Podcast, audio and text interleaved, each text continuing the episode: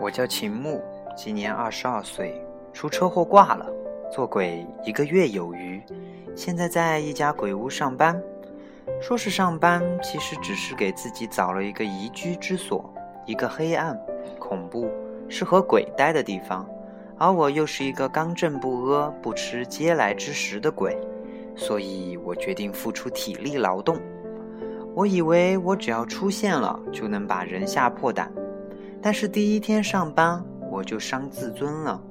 我躲在一个角落，等人经过的时候，就突然跳出来。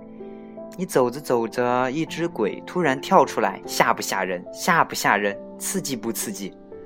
跳出来了以后，我看清经过的是一家四代人，十几口，最老的七十五，最小的五岁，都面无表情地看着我。我觉得有些尴尬，又举起手叫了一声。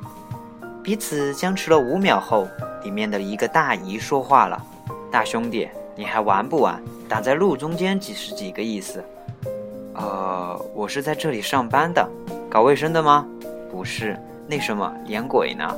大姨上下打量我一眼，后台够硬呢。最近我愈发伤自尊了，因为我常常被我的同事们吓到，比如在我的对面有一个唱 rap 的兄弟，叫阿甘。他每天都待在地下，有人经过的时候就把手从洞口伸出来，啪嗒啪嗒地拍地板。头一回我见着他的手吓了一跳，跳起来踩了一脚后又被钻出来的他吓了一跳。我连声道歉，他很酷地原谅了我，还给我唱了一段 rap。哟哟，你说对不起，我说算球；你说对不起，我说算球。也不知道着了什么道。我每天因为各种机缘巧合都能不小心踩他一脚，但是只要我配合他唱一段 rap，他就会原谅我。对不起，算球。对不起，算球。但是作为一个真鬼，没有成为业内最棒的吓人高手，还被扮鬼的同事吓到，是一件很伤自尊的事。有一天下班后，我蹲在鬼屋里思考以后的路该怎么走，突然一个黑影飘了过去。我紧张了，我觉得我可能是见鬼了。在记起自己也是鬼之后，我搓了一口，硬气了一些。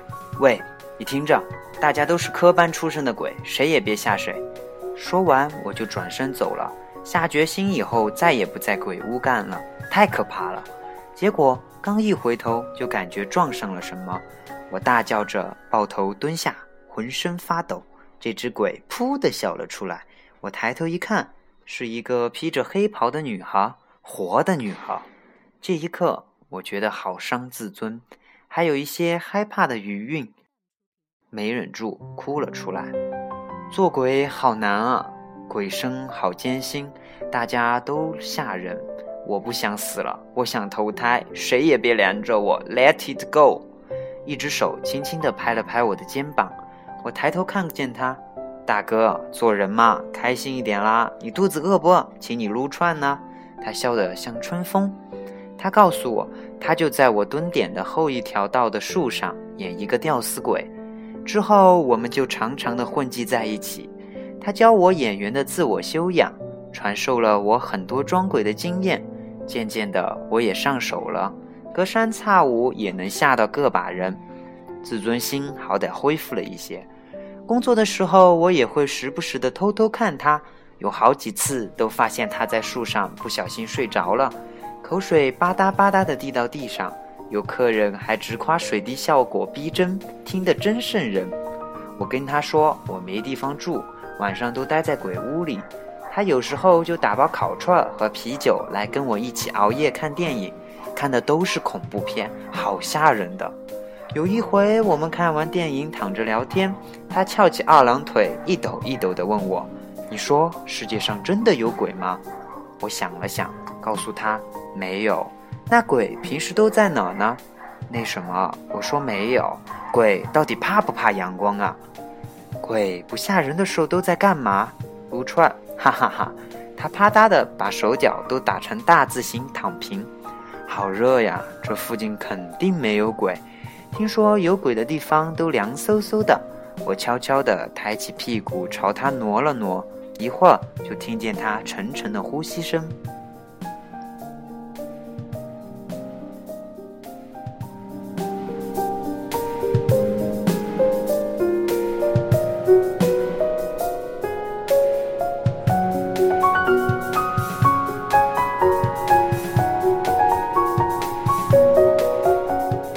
决定找一个机会跟他坦白我是真鬼这回事儿。为了更有说服力，我最近都很努力的在装鬼。我找了套血乎乎的袍子来穿，把脸抹得惨白，还画上了伤口和黑眼圈。不过自从那天起，他就再也没有出现过。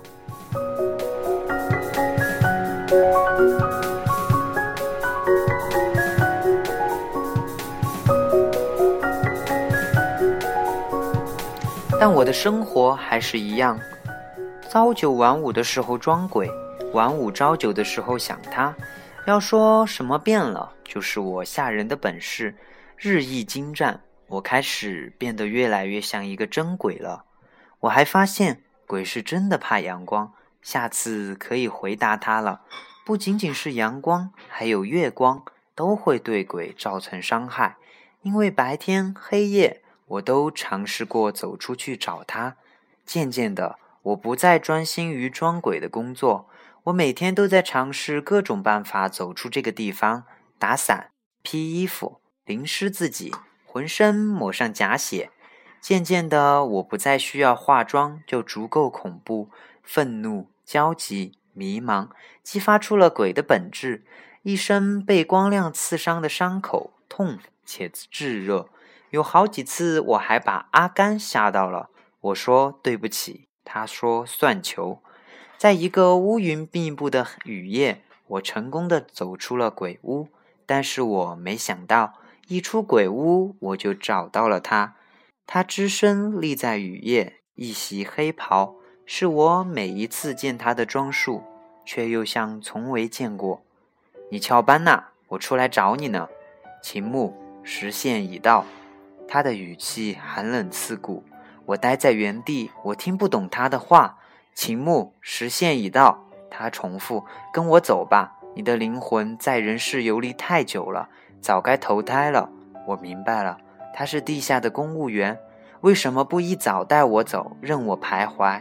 我问：“我怕地下的东西吓到你，你胆小。”他神色一松，又立马恢复过来。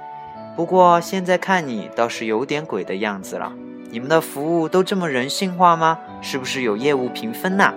他沉默了几秒，说：“走吧。”他从背后抽出一条鞭子，一甩，缠上了我的腰。周围的环境瞬间变得混沌，然后我们遁入无尽的黑暗漩涡。路上，我问他：“我会变成什么？”他说：“不知道。”我问：“我是不是要上奈何桥喝孟婆汤？”他说：“你好土。”我问：“会疼吗？”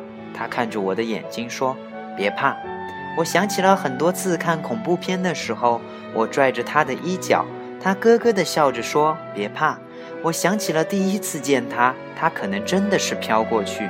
我想起他撸串很会啃鸡爪。再醒来，我恍惚地看着周围，像是医院的装潢。看来我又投胎当了人。